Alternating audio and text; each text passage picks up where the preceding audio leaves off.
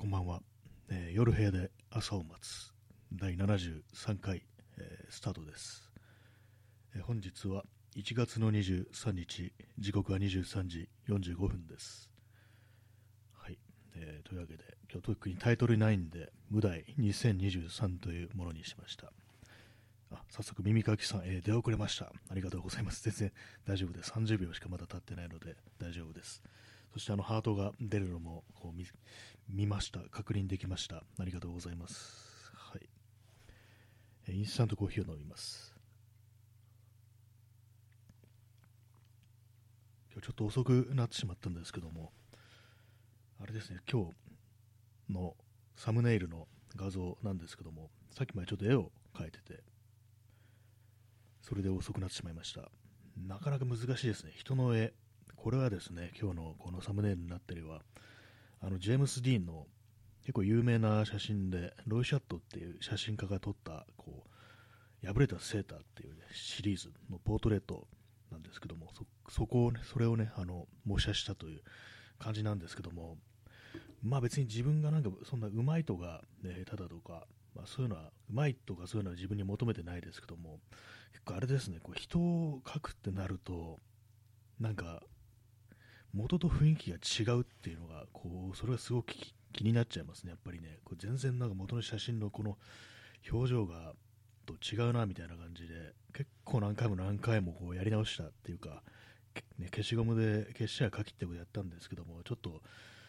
無理でしたね。ほとんねこう元の感じを出すのは。結構難しいです本当にね。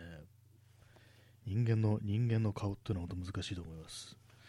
結構その文庫本無印の文庫本ノートってやつに鉛筆で書いてるんですけども、まあ、結構小さいですね。何センチぐらいですかね、まあ、10センチ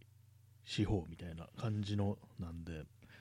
結構消しゴムとかで消すときもなんかこうちょっとだけ消したいのに結構丸ごと、ね、目とか鼻とか口とか丸ごと消しちゃうみたいな感じなんでそれがなんか結構難しいなと思いました。やっぱり大きく変えた方が上達とかすんのかななんていうふうにちょっと思わなくもないんですけども、まあ、そうすると今度ハードルが高くなってくるんで、あんまこうやらなくなってしまいそうなんで、まあ、とりあえずこの文庫本ノート、すぐ傍らに置いてあって、すぐ手が伸びるところにあって、でも鉛筆っていう簡単なもので書けるっていう、そういうとこからね、こう、やればいいのかななんていうふうに思って、まあ、なんか今日書いてたんですけども、まあ人の顔は難しいというね、そういう感じですね。あとあれですね、あのさっき、ジェームス・ディーンじゃなくて、三船敏郎の顔を描いてたんですけども、なんか描いてるうちに、だんだんなんかあの、なぜか鶴田浩二にこれ似てきて、なんかこれ誰か似てんだ、これ三船敏郎じゃないぞと思って、あ、これ鶴田浩二かと思って、別人にしてどうすんだって思ったんですけども、なんか本当人間の顔、本当難しいですね。あんまり私昔絵描いてた時も人間の顔とかほとんど描かなくて、風景画みたいのとか、ね、風景みたいなのを描いてたんですけども木とかそういう人間の顔っていうのはなんか本当に本当になんかあのまつげ一本みたいのを足しただけで急になんか雰囲気とか変わったりして顔とか表情とか変わってみてたりしてこれは結構ね大変な本当のねあのね元の人の似顔とか描けってなったら本当なんかなかなかこれは大変だななんていうふうにねこう思いましたね。えーそんな感じで、まあ、それであのちょっと始めるのが遅くなってしまいました。はい。なんかあの寒波が来るっていうのは本当なんでしょうか？本当っていうか、まあ、あの天気予報を見ると、ね、言ってますけども、なんか雪予報はなんかなくなりましたね、そういえばね、今天気予報見てるんですけども、一昨日とか見たら、水曜日は雪が降るみたいなこと書いてあったんですけどもね、今日もあの午前中は少しだけ雪っぽくなったような東京もそんな感じでしたね。まあただ全然こう積もるとかいうわけではなくというね、感じで。まあただただ寒いだけの日っていう感じになるんですかね。で、明日の最高気温がなんか12度になってるんですけども、これもよくわかんないですね。で、明後日がえ最高気温6度っていう感じで、で、まあ氷点下、最低気温が氷点下1度っていう、なんかすごい微妙なことし、微妙な感じだなみたいな、ね、全然まあ、ちょっと寒い、いつもより寒い日っていう、ただそれだけですよね、これね。氷点下っても別にそんね、絶対ないってわけじゃないですからね、別にいいっていう気がしますね。まあ、なんか本当にこう、雪とか降ったり凍ったりで、こう、パニックになるのかなみたいなことをね、ちょっと思っちゃうんですけども、まあでも、気をつけるに越したことはないというね、そういう感じかもしれないですね。はい、まあそんな感じなんですけども。あと今日なんかちょっと考えてたこととして、まあ、これ前にも同じような話はしたんですけども、あの子供の頃、学校であの平和教育っていう、まあ、そういうね、こう、名目で、その戦争について学ぶっていうことを、皆さんされた人も結構多いんじゃないかなと思うんですけども、私もなんかね、その学校でそういうのあって、で、まあ、その、あれですよ、まあ、よくあるのが、その、第二次大戦というか、太平洋戦争の時にあの広島、長崎に原爆が落とされたということで、その時のまあこういろんなねこう資料映像だとか写真だとかそういうものを見させられるっていうのが私のね時あったんですけども、まあ、結構割と先生が他人の先生がそういうの熱心だったっていうのがあったりしてでまあねなんか結構ね見たんですよそういうの。で私はあの、まあ、非常になんかそう残酷な映像だとか写真だとかかなりねこう苦手だ子供だったんでであれねかなりね今思うと正直答えてたなみたいなねきつかったなみたいなことを、まあ、思うんですよね、まあ、実際まあいろんなこと言われてますけどもそういうなんかこう学習のねにおいてこう二次受賞っていう言葉がどうもあるらしくあのまあトラウマみたいになるっていうことですね。そういう非常に残酷な映像だとか写真だとかが。そういうこともあるんでまあいかがなものかっていうふうにそういうふうに言う人もいるみたいな、まあ、ちょっとちらっとね、さっき検索したらなんかそんなのが出てきたんですけども、私はああいうの本当なんかかなりね、まあ、きつかったなと。ちょっとね、割となんかトラウマっぽくなってるところは正直ありますね、ああいう映像だとか。まあ、人によってなんか見せされたものが違うのかもしれないですけども、なんかね、私が見たのは、そのそれこそ写真とかがね、いろいろ載ってる被害を受けた人の写真、要はあの亡くなった人の写真とかですよね、非常にま残酷な、ね、そういう写真というものと、あと映像もあって、なんか映画なのかなと思うんですけども、なんかちょっとね、気になって検索とかしてたんですよ。なんかあの、Google とかであの、原爆トラウマ映画とかでなんかね、そういうの検索してたら、なんか出てくるのがね、あのあれなんですよね。裸足の弦とかね、まあ、あれアニメ版ですね。アニメ版の裸足の弦だとか、あと、そのままストレートに広島っていう映画、これあの、ひらがな4文字の広島っていうね、映画があるんですけども、これあの結構有名なね、こう、映画俳優、主演、監督ちょっと誰だか忘れちゃったんですけども、1950ね、何年だったかの映画なんですけども、そういうのがヒットしたりして、多分私が見たのとは多分違うと私がなんかね、その学校で見させられたのは、そういう、ね、役者さんが演技して再現してるってんじゃなくて、ほんとガチのね、こう、リアルのなんか資料映像みたいなのがなんか延々続くっていうのをなんか見せす見たね、記憶があるんですよ。それがなんか私はすごくあの、ね、結構ショックで、でも先生はその見せる前に、これから非常にこう残酷なね、あの映像流れるから見たくないっていう人は、ね、見ないでいいから顔とか伏せてなさいっていう風にこう言ったんですけども、やっぱりその子供ですからね、いや、俺全然平気だからみたいなね、感じでね、こう、あれなんですよ、みんな、ね、誰もね、なんかね、目背けないんですよ。一人だけいたかもしれないです。ね、そういうのちょっと苦手だからって言ってるね。で私もなんかもうそういうのにね、飲まれてね、もう正面からね、こう見たんですけども、まあね、結構ね、あのー、かなりね、未だになんかちょっと思い出したりすることはあるんですけども、ね、皆様いかがでしたでしょうか？私はね、結構ね、あれ本当、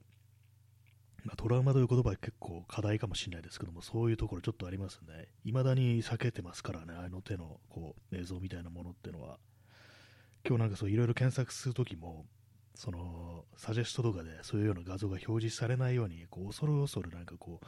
スクロールしてたなんていうね感じなんで、割とあれなんか自分の中に強い体験というか、こう印象を刻んでるんだななんていうことは、ちょっとね、思いますね。あ P さん、ね、裸足の弦がジャンプに連載されていたという事実。そうなんですよね、あれ。裸足の弦ね、裸足の弦私全巻持ってますけども、あれジャンプなんですよね。途中までなんかジャンプで、ね、なんか最後の方は割と確かなんか違うところに行ったみたいな、そんな感じだったような気がするんですけども、そうなんですよね。あれがね、あの描写が、まあ、昔の漫画だけど残酷な動画ありますけどもね、にしてもとなんかこう、実際のね、こう、事実を元にした、歴史を元にしたそういう漫画で、ね、こう、ああいう描写があるっていうのがこう、まあ、結構、まあ、当時読んでたね、子供たちってからしたらショックだったりしたのかなというね、ことは思いますね。私は話の弦は大丈夫なんですよ。まあ、漫画は大丈夫なんですね。私はその現実のちょっと映像っていうものが、ね、あの大変ショックを受けてっていうね、ことがありましたね。なんかまあ、その内容を今こう説明するとちょっと、あれなんでね、言えないですけども、まあ、小学校ね、小3とか小4とかそのぐらいの時見たんですね。まあ、後にあの、中学、中学生の時に、あのアラン・レネの夜と霧っていうのを同じく学校でこう見る機会があって、それもね、こうだいぶかなりね、きつい映像だったんですけども、その時はまだあの中学生だったっていうこともあって、まあ、若干ね、ちょっとその小学生の時見た原爆のあれよりかなんかショックが収めだったんですけども、それでもね、まあ、なんかね、こう未だにちょっと、ね、覚えてますね、そのアラン・レネと、アラン・レネの夜と霧、まあ、正直もう一回見る気はしないっていう、そういう感じで、まあ、その強制収容所で、要は殺された人たちの、本当それこそ遺体とかがね、こう山積みになってるような、ね、映像がね、こうバンバンなんか出てくるっていうね、そういう感じだと記憶してるんですけども、私、この間、あのフランクルの、ビクトール・フランクルの夜と霧っていう、ね、その強制収容所のにいたという、ね、人の本を読んだんですけども、端末に資料の資料写真としてそういう、まあ、要はそのホロコーストで亡くなった人たちの写真みたいなのがこう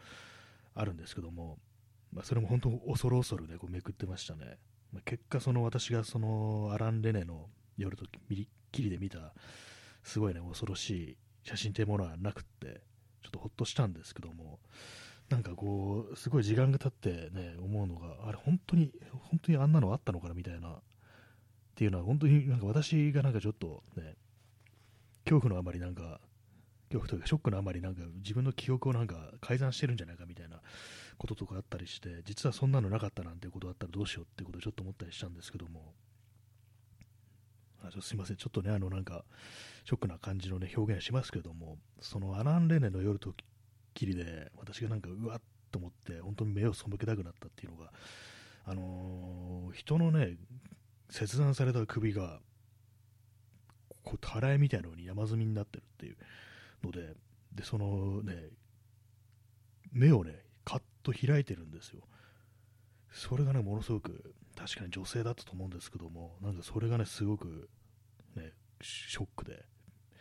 だからもうそれが怖くって私はそのアラン・レネとの夜と霧はもう見ないっていうふうにしてるんですけどもなんかねもしかしたらなんかこう本当に本当にあるのかどうなのか分かんなくなってきました。そんな映像ねバーンって出すかなっということちょっと思わなくもないんですけども、でもね、あるのかもしれないですけども、なんかちょっと変なこと言うとね、これなんか言い方によってホロコーストを否定してるのかみたいな感じになりそう。で、ちょっとあれなんですけども、決してそういうわけではなく、あの映画の中にああいうカットが本当に使われてたのかなみたいなことを、ちょっとなんかあの分かんなくなってきて、まあでも確認する勇気はね、正直ないですね。あれもう一回見たくないみたいな、こう、気持ちがあるんで、まあ、そうですね、その夜と霧以外にも、そのね、小学生の頃見たなんか原爆の映画、あれも何て映画かがちょっとわかんないんですけども、なんかさっきね、こう検索した限りでは、なんかこの子を残してっていうね、なんかこう有名なその広島のだったとか長崎だったの原爆以外のドキュメンタリーみたいなのがあるというね、なんかことらしいんですけども、まあ、もしかしたらフィクションだったかもしれないです。ね、まあね、私が覚えてるのが、最後あの峠三吉っていうね、詩人の、ね、あの人間を返せっていうね、こう有名なあの詩ですよね。それをね、最後なんか朗読というか、こうそれがバーンとなんか出てね、画面に出て終わるっていうね、感じだったと思うんですけども、まあなんか気になり、気にはなるんですけども、ちょっと確かめる勇気なしっていうね、まあ、そういう感じですね。実際どうなんでしょうか。もうでも本当なんか、見たくないというね、感じですね。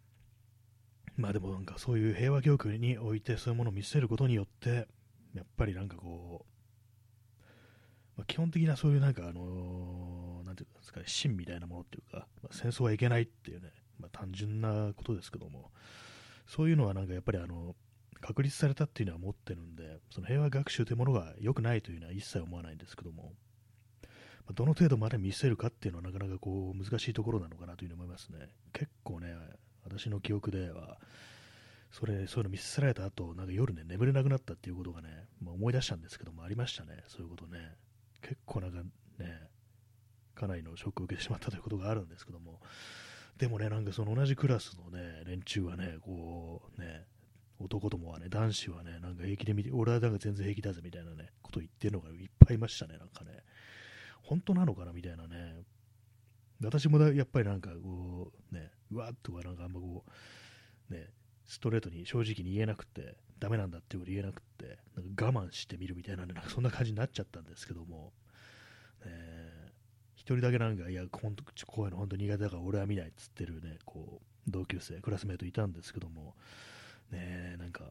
まあ、先生は、ね、見なくてもいいって言いましたけども、なかなか子供にしたらそういうはいかないですよね。やっぱり生きりますよね、そういう時ってね。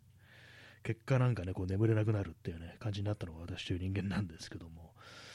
ね、なんか、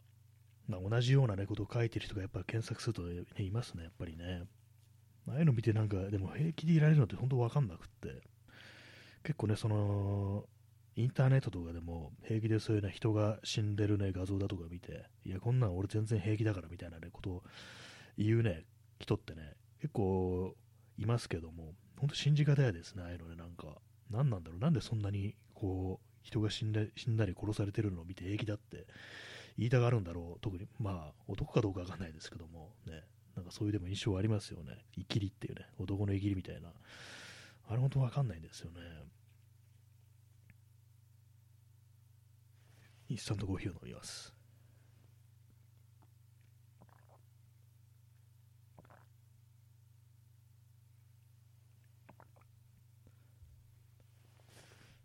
まあなんかこういろいろ気になるところであるんですけども、昔ね、見た、あれは何だったのかみたいなことって結構気になるんですけども、まあ確認する勇気は正直ないというね、そういうところでございます。たまに思うんですけども私がなんか映画だとか、ビデオゲームとかで結構バイオネスなものを好むっていうのは、割とそういうとこあるんですけども、なんかもしかしたらああいうトラウマみたいなものをなんか払拭したいみたいな気持ちがあるのかなっていうことをなんか若干なんか思わなくもないんですけども、まあ、関係ないかもしれないですね。まあ、全然なんかそのフェイクとねリアルっていうのは全然のが違うっていうのは私の中ではそういうのがこう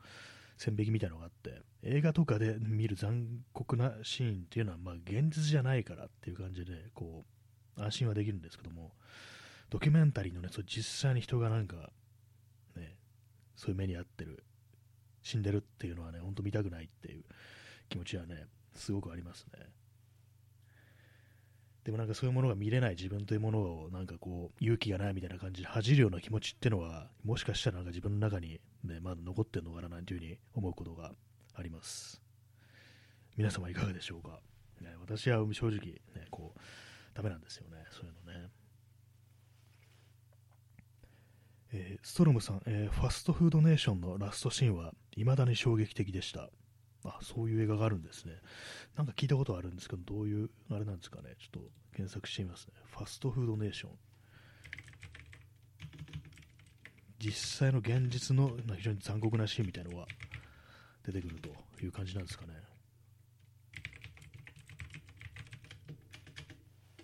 カタカタカタってね、うるさいですね、キーボードの音が。えー、ファストフードネーション出てきましたね。えー、ウィキペディアによれば、えーああ、あれです、まあ、タイトル通りファストフードの、ね、話ということで、あれですね、あの、映画なんですね、これはね、あのドキュメンタリーかと思ったら、ドラマなんですね。あのグレグレッグ・キニアとイーサン・ホーク、ね、主役ですね。グレッグ・キニアって名前となんか顔が一致しない人だなと今ふと思いました。ね、なんかグレッグ・キニアってよくなんか名前は目にするんですけど、誰だっけっていうね、なんかことを思ってしまうんですけども、今顔写真見ても、ん誰だっけなみたいな感じでちょっと思いましたね。ちょっと一応延長しますかね。そうですね、映画なんですね。これは見たことなかったです。イーサン・オク、グレッ・キニア、えー、パトリシア・アクエット、アブリル・ラビーンとか、なんかこうそうそうたるなんかこう、人たちが出てますね。えーストーリー、アナハイムに本社を持つハンバーガーチェーン、ミッキーズ。マーケティング担当のドンは社長に呼ばれ、大学が行った分析の結果、ハンバーガーのパテに大量の大腸菌が含まれていたと打ち上げられる。ドンは調査を始めるが、そこには工場の衛生問題、店舗における店員の意識、さらには移民問題、環境問題など、様々な要因が渦巻いていたということらしいです。ラストシーンなんか、あれなんですけど、そんなやばいのが出てくるんですかね。でもこの映画はなんか今初めて知りましたね。監督リチャリチャード・リンクレーターという人で、ねこう。はい。えー P さん、えーショッキングな映像から自身の脆弱な自我を守るため、むしろ自身を加害もためらない側に行おうとする、置こうとする申請。それにより発生する右翼保守、かっこ多種加害のゴミ、ちょっと難しい感じになってきましたけども、まあそうですそうですね、そういう残酷な映像から、まあ、自分をね、守るために、逆になんかもうこっちがなんか危害を加える方になっていこうぜみたいな、そういうのがこう、ね、右翼保守の、ね、こう心持ちとしてはあるんじゃないかなという、そういうことですね。他者にもうやられるぐらいだってやるってそういうことですよね。まあ、そういうのありそうですよね。結構何かね、こう人が攻撃的になるときっていうのは、そういうなんか残酷な現実ってものをそのまま受け入れたくないという、ね、こう、そういう気持ちからなんか逆にね、だったらもう自分がやってやれみたいな感じで、それによってなんかこう自分を守ろうとするってのは、結構ありますよね、そういうのはね。本当に自分がそういうの見て恐ろしいとか怖いとか、そんな現実があるっていうのを認めたくないから、だったらもうやる側に回れば、ね、もうやられる心配ないじゃんっていうね、そういうのがなんか結構ね、そういう発言をする人たちの、ね、心の中ではそういう動きがあるんじゃないかみたいなことってのはね、確かにありそうですね。まあでも何がそういうの分けるのか分かんないですよね。自分が、ね、私自身がなんかそういう恐ろしい映像とか見て、うわっていう風になっても、でもなんかね、だったらやってやろうなんていう気持ちにはね、こう全然ならないですし、でそれは何が分けるのかなっていうのはちょっと気になったりするところですね。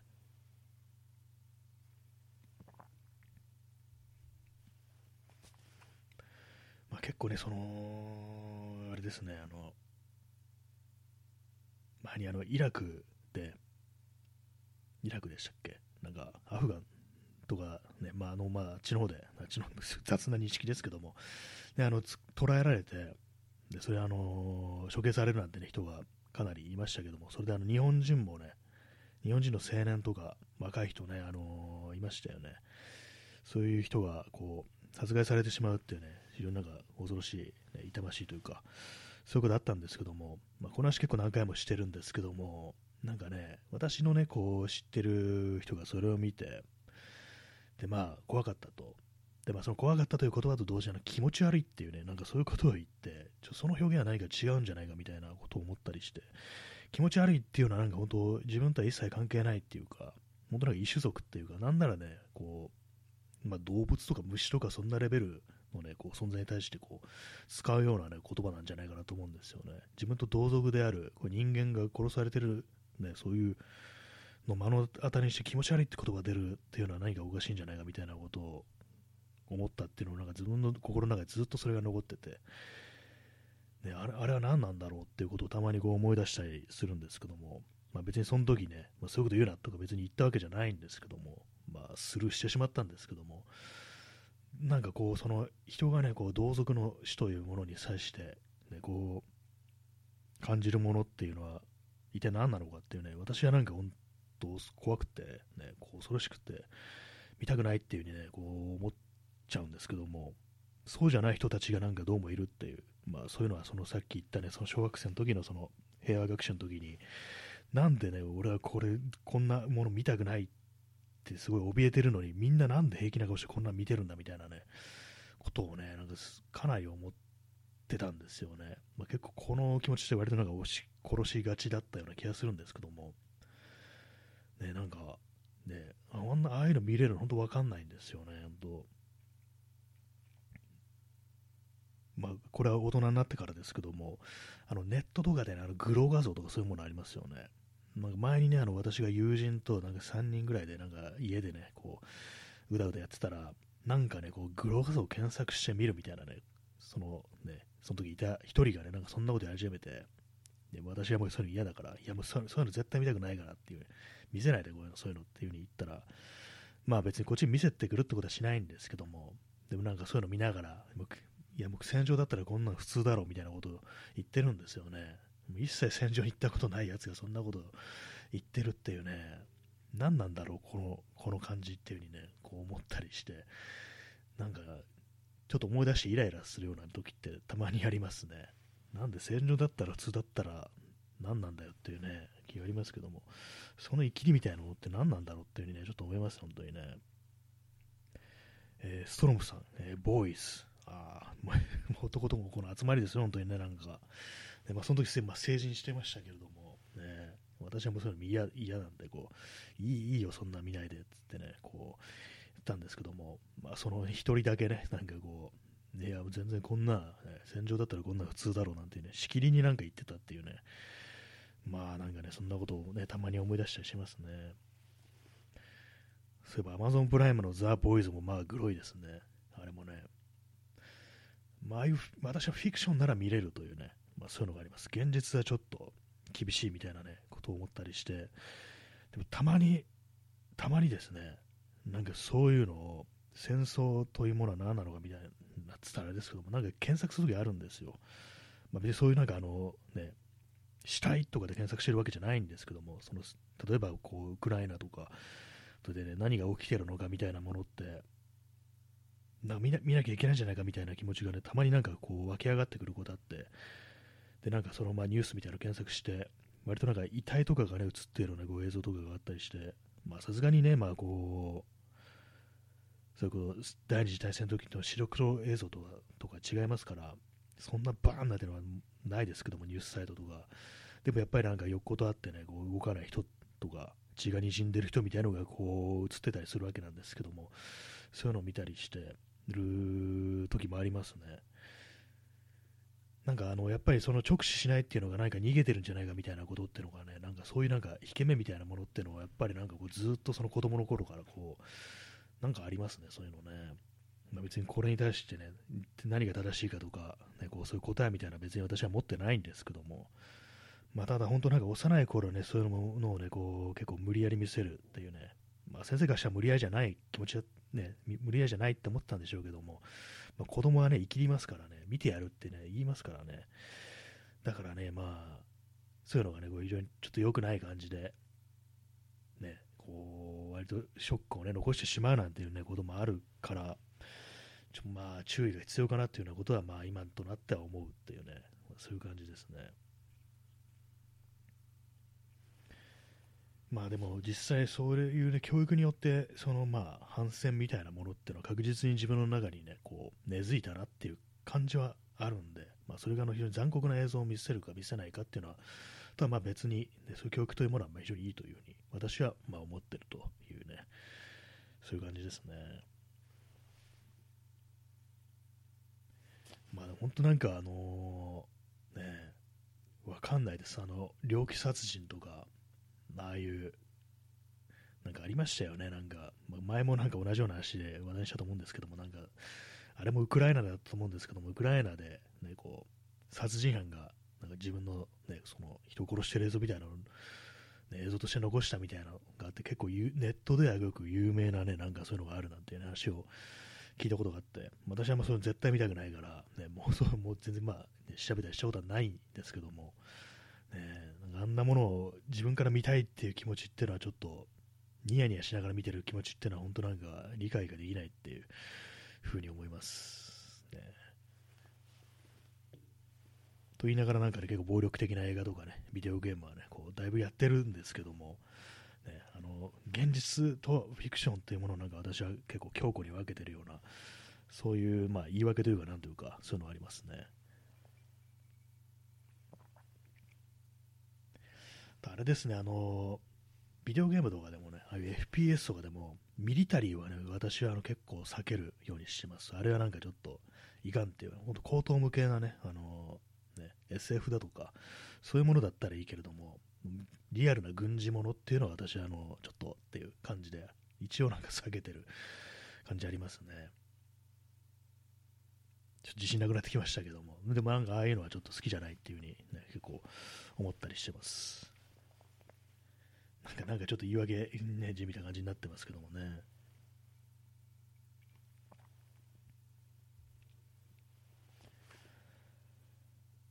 えそんなあの、無題2023というね、こう放送なんですけども、2023ってくくりが大きいなって感じですね。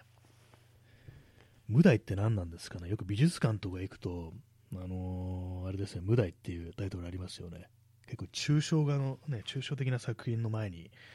ね、ある、あのキャプションにあの無題って書いてあることが多いという印象がありますね。やっぱ思いつかなかったのかなっていうね、よくわからないです、ああいうのね。なんか芸術作品にタイトルつけるかつけないか問題って割とあると思うんですけども、結構写真とかでもなんかあのね、つけたりしてる人もいるし、つけてない人もいるしって感じで、でも大体写真展行くと、ついてますよね。タイトルっていうか、あの、撮った場所だとか、まあ、シチュエーションだとか、本当なんかあの、説明的な、まあ、タイトルっていうのがあると思うんですけども、これが何て言うんですかね、あのアマチュアというか素人というか、まあ、そういう人のなんかこう展覧会、特にあの自然のね、こう絶景みたいなものを写した写真だと、結構なんかあのみんな狙った感じのタイトルつけてるなみたいなね、あのそういう印象ありますね。なんかあれもなんかちょっと面白いなという思うんですけども、なんか思い思いに考えてそれぞれタイトルつけてるんだなみたいな、自分の感動とかね、なんかそういうものをどうもうまく表現したいみたいな、言葉でも表現したいみたいな、そういうのがこうタイトル付けに表れたりするなと思うんですけども、なかなかね、そのうまいことタイトルつけるっていうのは結構ね、こう難しいですよね、本当にね。私はなんか本当に説明的なね、こうどこで撮ったとか、まあそういうね、なんとか付近とかね、何月何日とかなそんなのしかね、こうつけないんですけども、昔はなんかね、割となんかね、つけてましたね。前に、昔、10年ぐらい前にやってたブログで、あの一応写真とかアップしてるっていうね、ブログがあったんですけども、その時なんか割となんかつけてたような、そんな気がします。ね、あんま覚えてないですけども。ね、コーヒーを飲みます。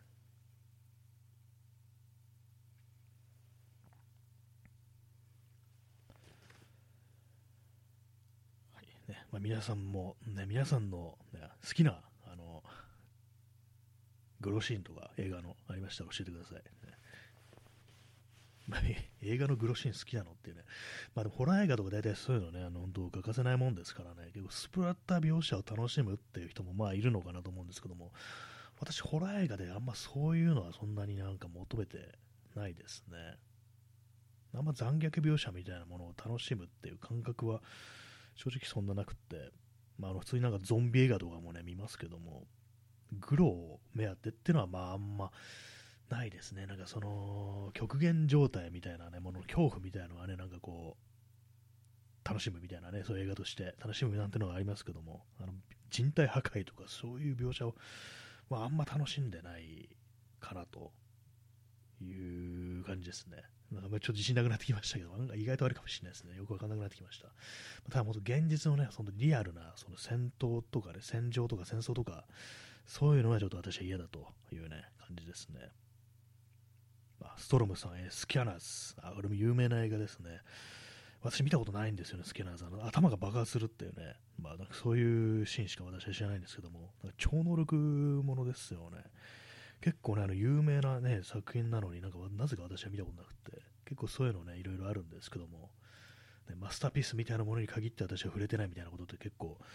こうあったりして、スキャナーズはね、まだ未見なんですよね。あんまそう、そうですね、ホラー映画、そうですね、スプラッター系はあんま見ないですね。ゾンビとかのね、週末ものとかのこと好きなんですけども、結構ね、あの、スプラッター系はあんま見ないですね、そういえばね。ああいうのもね、私は子供の頃の非常にこう苦手で、やっぱね、ゾンビ映画とか見た見れませんでしたね。大人になってから普通に見るようになりましたけども、子供の頃はそういうのもね、全然見れませんでしたね。本当なんかね、友達とかと、なんかそのなんか映画見ようぜみたいな感じでね、誘われてしても、やまあそうちょっとでもなんかね、そう人体破壊的なシーンがあったら、いやもう見ないっつってね、なんかこう、突っ張れてましたね、なんかね。まあだからそんなに今もあれですね、あのー、ホラー映画見ないですね。まあ、ゾンビものっていうのは、あの週末ものとして私はこう見てるっていうね、そういう感じですね。スプラッターものじゃないと、ホラーというかね、それはあくまで週末ものってそういうジャンルに私の中でこうなってるというね、こう感じですね。まあ、ホラー映画っていうのはなかなかそういうのを、ね、こう目当てに楽しむって人もこういたりして、まあ、あれはね、現実じゃちょっとありえないね、ようなね、まあ、内容ですから、特に全然悪いとは思わないんですけども、ね、なかなか絵のこだわりのある人って言いますよね。この映画全然なんかスプラッタシーンがダメだみたいなね、まあ、そういうのがありますけども、確かにホラーっていう風に歌っといてね、こうぬるいの見せられたら確かにね、こう、ちょっとななんていうふうに思うのかななんていうふうに思いますね。ね P さん、えー、パニック映画。あ、そうですね、パニック映画っていうジャンルもありますね。結構まあ、週末ものっつったらなんか限定的ですけど、パニック映画の方がなんか、ね、広いですね。パニック映画確かにな私見ることもありますね。大体まあ滅亡しそうみたいな、なんか、そういうね、内容ですけども、ね、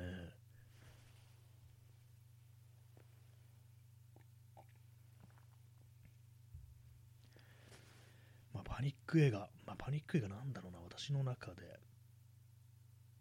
よくあるのがあれですよね。大体まあ小惑星とかね、隕石が墜落してくる系のがなんか結構パニック映画では多いですね。まあ、あと、氷河期ものもなんかなかなかありますよね。割と多いですよね。まあ、メジャーなのはやっぱり隕石落ちてくる系のね、まあ、落ちてきたらもう終わりですけどもね、ねどうしてもね。結構なんかあの90年代とか0年代、90年代後半からから0年代とかにかけて割となんかその手のなんか結構滅亡ものというか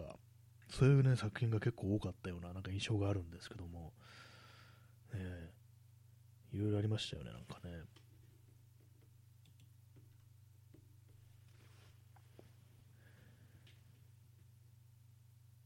まあ最近本当なんか映画ね見てないですからね。今年今年入ってまだ映画見てないですからね。でまあ24日しか経ってないですけども、ね、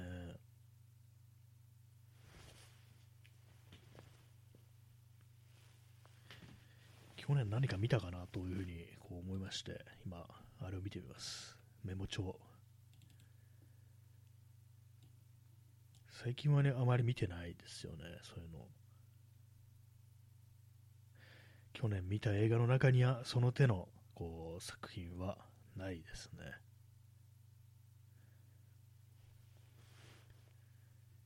今ちょっと 話すことが話すことがね、ちょっとなくなってきて、ね、ちょっと焦りを感じているところなんですけども、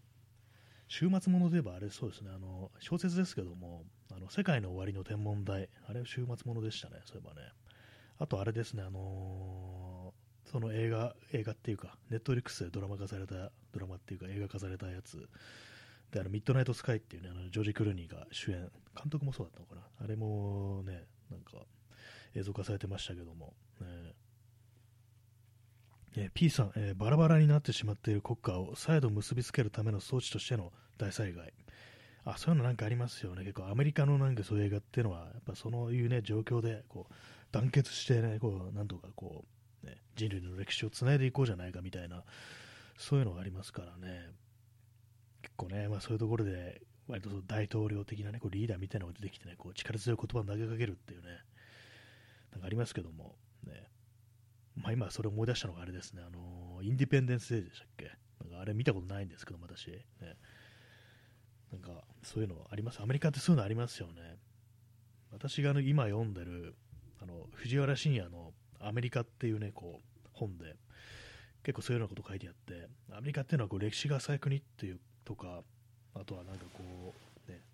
いろんなとこから来た人がいるっていうね、そういう事情のせいで、一つの幻想みたいなものを媒介にして結びつかないと一つになれないそういう、ね、国民性を持ってるっていうことが書いてあるんですけどもその中の一つにスターというものがあるっていう、まあ、ハリウッドスターみたいなそういう存在ですよね。なんかねだからそれでなんかこうスターというものに非常に執着するのがこうアメリカの文化としてあるなんていうことをねこう書いてますね。まあ、こうその外国のそういうような、ね、こうスター事情みたいなものっていうのはよくわからないですけども、確かにね、ヨーロッパとかね、他の国とかで、スターっていう感じ、のね、ハリウッドスターみたいなのっての、アメリカ人しかないのかなみたいな、どうも他の国、アメリカ以外の国はなんかもう少し控えめですよね、なんかね。なんか本当に国民のヒーローみたいになりがちなね、こう、まあ、特に20世紀のアメリカの、ね、映画界っていうのはなんかそんな人が結構いたようなこう気がしますね。理想的ななんかこう、ね、特に男性とかだと理想的な父親の姿みたいなね、なんかそういうのでこう、そういうの映画スターが負わされるっていう、そういうのが割とあったような感じってありますね。え P さん、え、インディペンデンスデイ、アルマゲドン、デイアフタートゥモロー、ディープインパクト。あもうそうですね、この辺ね、なんかほんと、90年代から0年代にかけてって感じですよね。インディペンデンスデイはあのエイリアンが攻めてくるっていうね、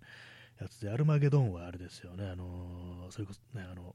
小惑星ですよね。ブルース・ウィリスがその小惑星まで行ってなんとかね、こうしようとするっていうね、やつでしたよね。デイアフタートゥモローってちょっと、いやこれ見たような気がするんですけども、内容覚えてなくて、これもなんかあのー、小惑星だったような気がしますね。ディープインパクトは私見ましたね。これはあのー、あれでしたね、小惑星でしたね。隕石ものでしたね。この辺のやつが結構ね、長くね、こう長くじゃないや、結構連続してなんか続いてたようなね、そういうなんか印象がこう、ありますね。アルマゲドン見てないんですよ。インディペンデンスを見てなくて、私意外となんかね、こう結構見てなくて、この辺のやつ、ね、1個見たらいいのかなみたいな感じになっちゃったりしてて、あんま見てないんですけども、P さん、えー、マーズアタックはアイロニーとして、まあ、ありましたね。あの、火星人が攻めてきて、なんかこういろんな、ね、こう 政治家とかも皆越しにするみたいなね、ちょっとブラックコメディ的な感じ、それこそアイロニーとしてってね、そんな感じでしたよね。こう有名な、ね、こう俳優がどんどん出てきて、どんどん殺されるみたいなね、ジャック・ニコルソンとか出てきてね、殺されていくみたいな、そういうのありましたけども、まあ、これはね、これ私も私はまだ未調でね、見てないんですよ。未調ってなんだ、未見で、ね、見てないんですよね。なかなかね、そうですね、見てないですね、なんかね。あと、火山物も結構ありますよね。氷河期物のね、こう反対として、火山物もなんか一時期いろいろあったような、そういう気がしますね。火山噴火。火山噴火がなんか結構一番リアリティあるような気がしますね、なんかね。コーヒーを飲みます。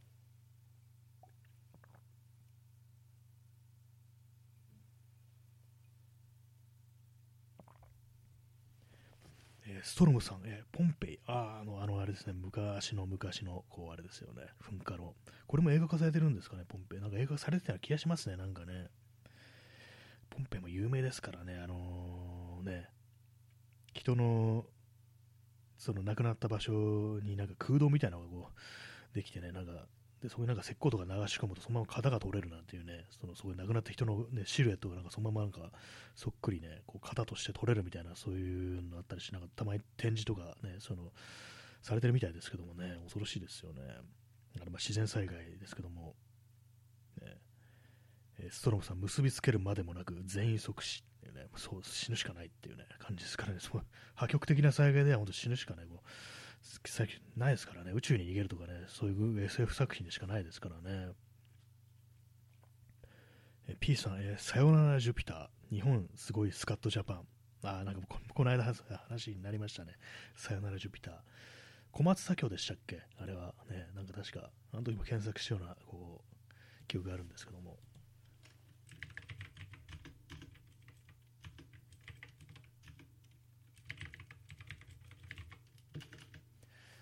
さよならジュピターと大丈夫マイフレンドが私の中でこうごっちゃになって 全然違うんですけどもね。全然違うねこうジャンルですけども。あそうですねそうですねこれは。結構まあ凝ったねなんかストーリーですねなんかねこっちはね。このさよならジュピターの方はね。まあでも日本すごいスカットジャパンっていう。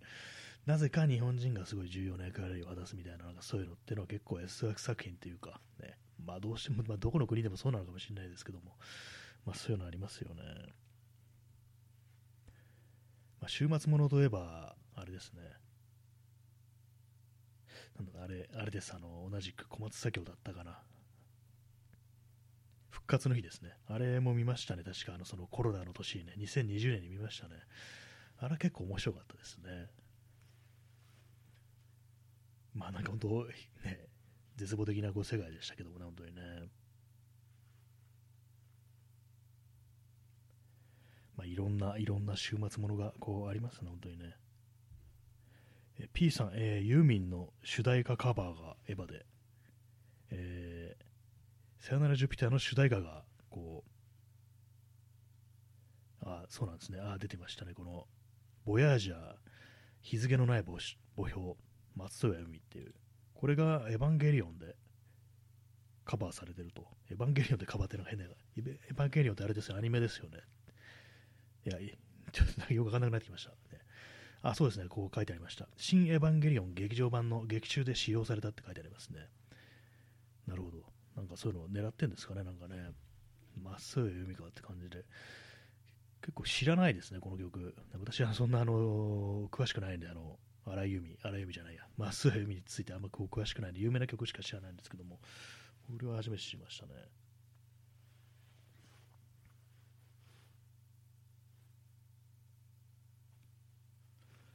まあ、日本のなんかその手の映画っていうのは私あんまこう見てなくて、80年代の日本映画ってあんまこう私見てないんですよね。なんか結構まだ余裕があった頃だから結構いろんな SF 映画とかねあったみたいですけどもそれこそさっきみたいなねあの復活の日ぐらいしか、ね、私見たことなくってなんかねこうなんか怪しいイメージがすごくあるんですよね。なんか非常にね。怪しいっつったらあれですけども本当ね。なんか後のオウムにつながりそうななんか そういうようななんかちょっと危ないイメージっていうのがどうしても日本の SF みたいなものに私感じるところがあったりして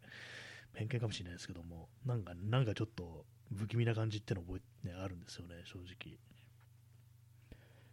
P さん、えー、ブラックエンペラー、俺たちには週末しかないって、まあ、これあれですね、ゴッドスピード・ユー・ブラックエンペラーという昔のあの暴走族を取材したドキュメンタリーですね、そういう映画があるんですけども、その中で出てくるね、こう暴走族の少年たちが、俺たちには週末しかないっていうことを言うんですよね。俺たちには土曜の夜しかないんだだから明日しかないんだよみたいな、そういうニュアンスだったと思うんですけども、そういうこと言ってましたね。まあね、まあね、本当なんかね、そういうところありますよね。平日死んでるっていうね感じでね、割となんか真面目になんかこう、お金とか稼いでたりしてね、仕事とか普通にやってんのかなっ、あるいはなんかパーケンとか売ってるみたいなね、変なもん売ってるとかね、まあそんななんかこう、少年たちもいたような気がするんですけども、まあ基本はくすぶってるという感じで、まあそれが週末にね、爆発すると暴走という形で爆発するということで、まあ、俺たちには週末しかないという感じでね、こう言ってたなっていう、ね、記憶がありますね。まあ、我々の、私の場合あれですね俺、俺たちには散歩しかないっていう、ね、感じで私生きてますね。俺たちに残された娯楽はもう散歩しかないっていうね、感じで私生きてますね。たまになんかそういうこと言ってるんですけども、ね、急に今ちょっと話ずれましたけども、ね、え P さん、えー、日本映画、一時期まで山師のものという印象がなんかそういうのありますよね。特に80年代とかなんか、うっさんくさいな、これみたいなね。何なんですかね。あの、角川映画の印象なんですかね。なんかすごく、はったりね、はったりでなんか金引っ張ってくるみたいな、そういうイメージがなんかすごく、こうあったりして、ななんかね、ちょっと 変だ、変っていうか、うさんくさいというイメージが非常にあるんですよね。だから、まあ、本当あの、SF 作品だけに限らないのかもしれないですけども、基本的になんかね、変、変ですよね。いや、なんかね、うさんくさいってイメージありますね。えー、P さん、えー、永田ラッパ。なんですかね、これは。検索しましょう。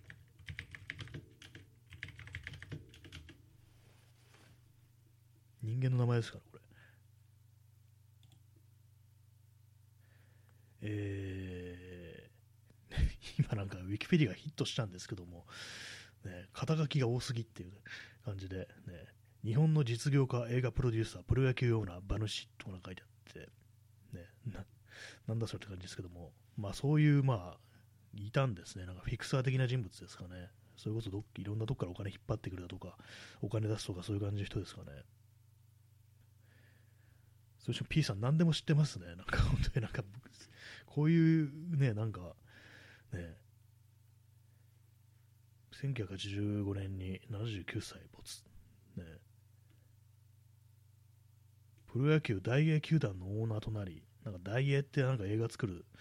あそうですね、大英の社長として、羅生門などを制作、あの黒澤明ですね、羅生門ね。そんなね、そういうのそうだったんですね。大英っていうのは聞いたことあります。大魔神とかいうなんか特撮映画、あれ大英ですよね。なんか大英って聞いてる私出てくるのなぜか大魔神なんですけども、なぜでしょうか。ね、まあ、こういう、こういうなんか人物というか、まあ、昭和にはなんかこういう人たくさんいたんだろうなみたいな、そういうイメージはなんかありますね。永田正一というのが本名らしいです。永田ラッパっていうのは、ね、相性らしいです。体現総合な語り口から永田ラッパの相性でも知られたと。要は付加してるってことですね。そんなことがあったんですね。まあ、ビッグマウスで有名でっていうね、ことらしいです。大英の社長だったという感じなんですね。まあ、全然私、その日本映画とかよくわかんないというか、そのなんかスタジオみたいなもので一切わかんないんで、ね、私が知ってるのは新東宝だけですね。新東宝ってなんかあの、ポルノ映画とかなんかそういうのをたくさん作ってたみたいな、そんなのを聞いたことがあって、まあ、その知識も、あの、大江健三郎のセブンティーンというね、小説の中で、そういうなんかエロ映画が好きなもんだから、あだ名が新東宝になったやつってのが出てきて、それで強烈に新東宝っていうね、名前が私の中にインストールされてるんですけども、それぐらいしか知らないですね。まあ、今、大英のね、こういろんなのを見てますけども、やっぱそうそうたるというか、いろんなのがありますね、やっぱ、羅生門といい、ね、右月物語だとか、ね、こう非常に有名な映画だとか、大魔神、ガメラ、兵隊ヤクザ、ザトイチ、眠り京四郎っていう感じ、まあ本当なんか昔の日本映画、娯楽映画、すごいたくさん作ってたというね、そういうことらしいですね。そうなんですね。これ、あの、大映画後の、何ですかね、これは。よくわかんないですね。なんか、いろいろな分かれていったみたいな、そんなことなんですかね。本当になんかいろんなこう映画がこうずらっと並んでて、ね、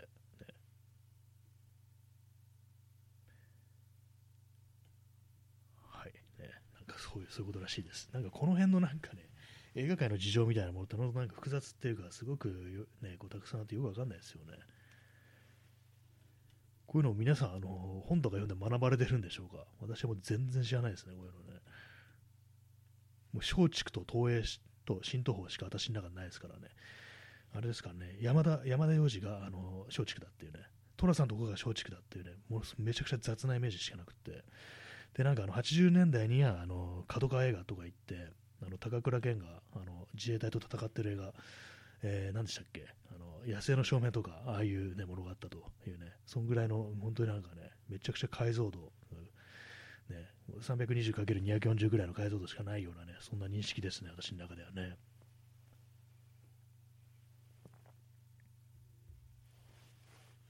そうなんですね。私本当なんかあのやっぱね映画というものはなんか日本映画ね結構ねあの成人するまでなんか結構遠ざけてたようなところがあってで友人からね、日本映画でも結構面白いのあるぞみたいな感じでね、こう言われて、そこから見るようになったんですけども、本当なんかね、その10代の頃とか子供の頃は、テレビで日本映画とかやってても、絶対見ませんでしたね。どうせ面白くないに決まってるみたいな感じで、なんかこんな見てたらバット入るみたいな、そんなぐらいの感覚であったんですけども、まあでも、今見ると、ね、大人ってか見てみると結構面白いものもあるんだなというような感じでね、いろいろこう考えを変えたなというね、そういう思い出がありますね。一時期なんか黒沢だとか小津安二郎とかそういうのは割と見てましたね。あと ATG の映画だとか、藤田聖也のね、青春グラフィティシリーズなんてそういうのもありましたけども、割とあの辺楽しく、楽しくじゃないですけども、暗い話多いから、結構なんか見てる時期もありましたね。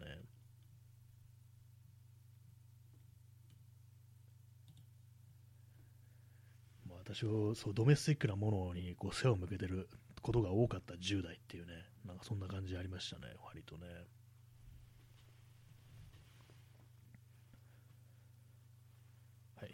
皆様いかがでしょうか？いかがだったでしょうか？どんな、どんなね、あの子供時代私はその割とその日本のものっていうのをね、結構、ね、なんかちょっと暗い気持ちになりそうっていうことで割と避けてたようなね、そういう感じってありますね。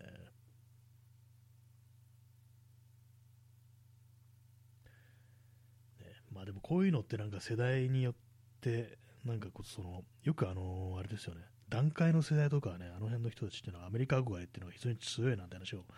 こう聞いたりするんですけども、どうなんですかね。やっぱあの辺の世代の人たちもなんか実は日本のものなんて新規臭くて読んだり見たり聞いたり知らんねえぜみたいな人も結構いたんですかね。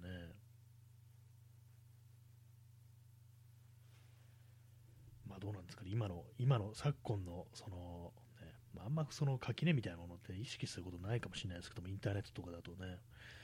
何でもどっちもなんか見れますからね。でもなんかそのドラマとかね、正直私日本のものってなんかあんま見る気しないなっていうふうにこう思いますね。映画とかだったらまだいいんですけど、なんかあのドラマってなんか結構苦手ななんか分野っていうのがあったりして、本当ね、例外、ね、去年見た例外としてあの仮面ライダーブラックさんぐらいでしたね。日本のドラマみたいので、ドラマっていうか特撮というか、あれですけども、見たのってそんぐらいですね。私も周りのね、友人とかで結構今やってる日本のドラマ動画の話をね、こう、あれ見てる、これ見てるっていう風にいろいろ教えてくれたりするんですけども、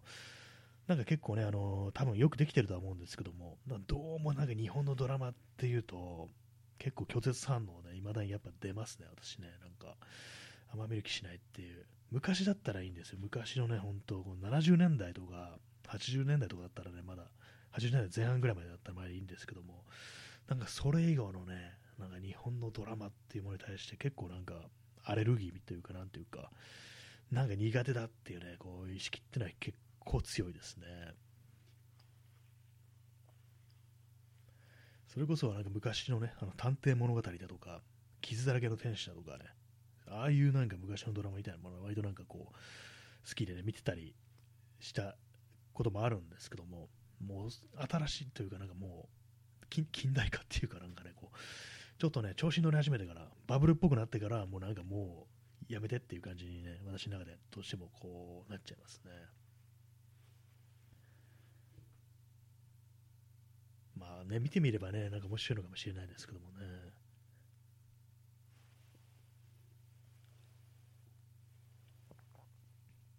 結構その辺の日本映画とか、割となんかこう、ずっとずっとね、なんかこう、先送りして見ない、見なかったっていうのが割とありますね。結構あの、黒沢清の、ね、ホラー映画とか、あの、カイロとかね、なんか、キュアとか、ああいう有名な作品で結構評価高いのありますけども、あれもなんか本当ね、この5年ぐらいで初めて見たっていう感じで、そうなんですよね、結構、その、割に避けてるとこだったして、リングとかもね、確かもう一昨年ぐらいにね、私見たんですよね。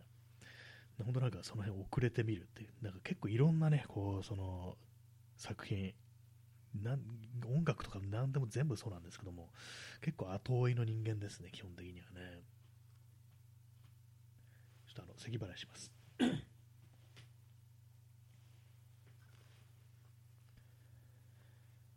いね、まあそういう感じで本日、なんか取り留めもないですね。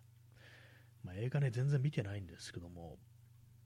ねまあ、見たいっていうのはね、なんか、いくつかもあったりはするんですけども、どうも結構敷居が高いというか長い映画多くってあのデューンとかね見たいんですけども、ね、あのドゥニ・ビルヌーブの、ね、やつネットリックスとかあるみたいですけども見たいなとは思うんですけどもなんかあの3時間とか、ね、自信がないっていう感じになっちゃいますね、まあ、自宅で見てるんだからそんなの、ね、途中中断すればいいんですけどもなんかねこう長い映画というものが増えて、ね、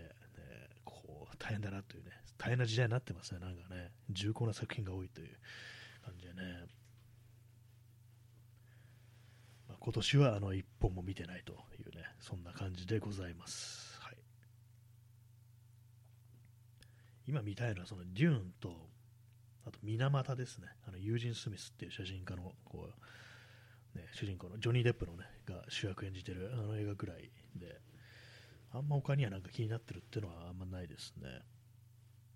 まあ、映画情報みたいなの全然調べないですからね、もう全然わかんないです、なんか本当に。ねそういう感じで、えー、本日ね、えー、73回かな、お送りしてまいりましたけども、いかがでしたでしょうか。まあ、あんまこう、ね、これといった話はなかったですけども、